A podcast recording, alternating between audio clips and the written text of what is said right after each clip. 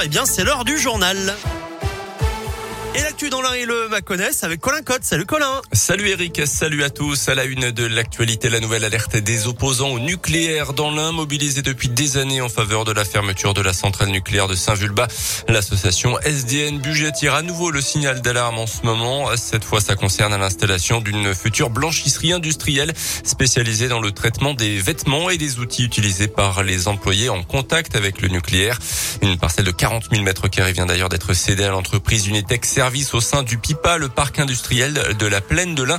De quoi inquiéter sérieusement Jean-Pierre Collet, membre de l'association SDN Budget. Le PIPA a déjà un certain nombre d'industries dangereuses, à commencer par la centrale, l'installation ICEDA, qui gère donc maintenant les déchets issus du démantèlement du réacteur.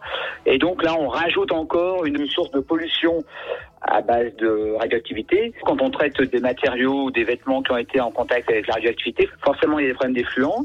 On, vient d'apprendre que la centrale a demandé une nouvelle autorisation de rejet au niveau des métaux lourds. Donc euh, tout ça ne fait qu'accroître donc cette pollution euh, radioactive induite et cette laverie, cette blanchisserie nucléaire est encore un élément de plus qui va dans le mauvais sens. La préfecture de l'Ain confirme l'installation prochaine de la structure dans le parc industriel de la Plaine de l'Ain, mais l'installation devra se conformer à la réglementation environnementale à laquelle ce type d'entreprise est soumise, précisent les autorités.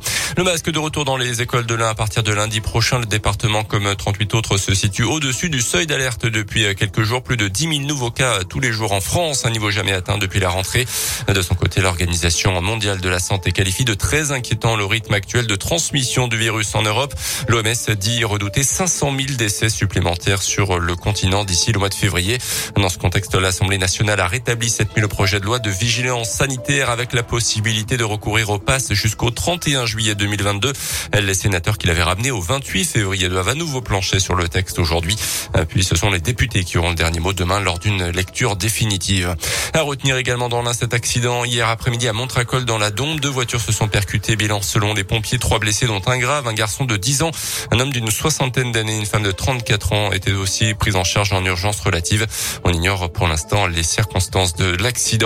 Deux trafiquants de drogue condamnés à deux ans et demi et un an et demi de prison ferme avec maintien en détention. Ils opéraient à Bourg-en-Bresse depuis au moins un an selon euh, le progrès.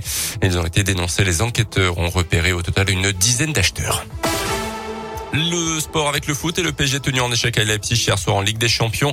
En Ligue Europa, Lyon reçoit le Sparta Prague à 18h45. On suivra également la liste des Bleus dévoilée par Didier Deschamps à 14h pour les matchs contre le Kazakhstan et contre la Finlande également. Des matchs qualificatifs pour le mondial au Qatar en cas de victoire contre le Kazakhstan justement. Les Bleus seraient directement qualifiés.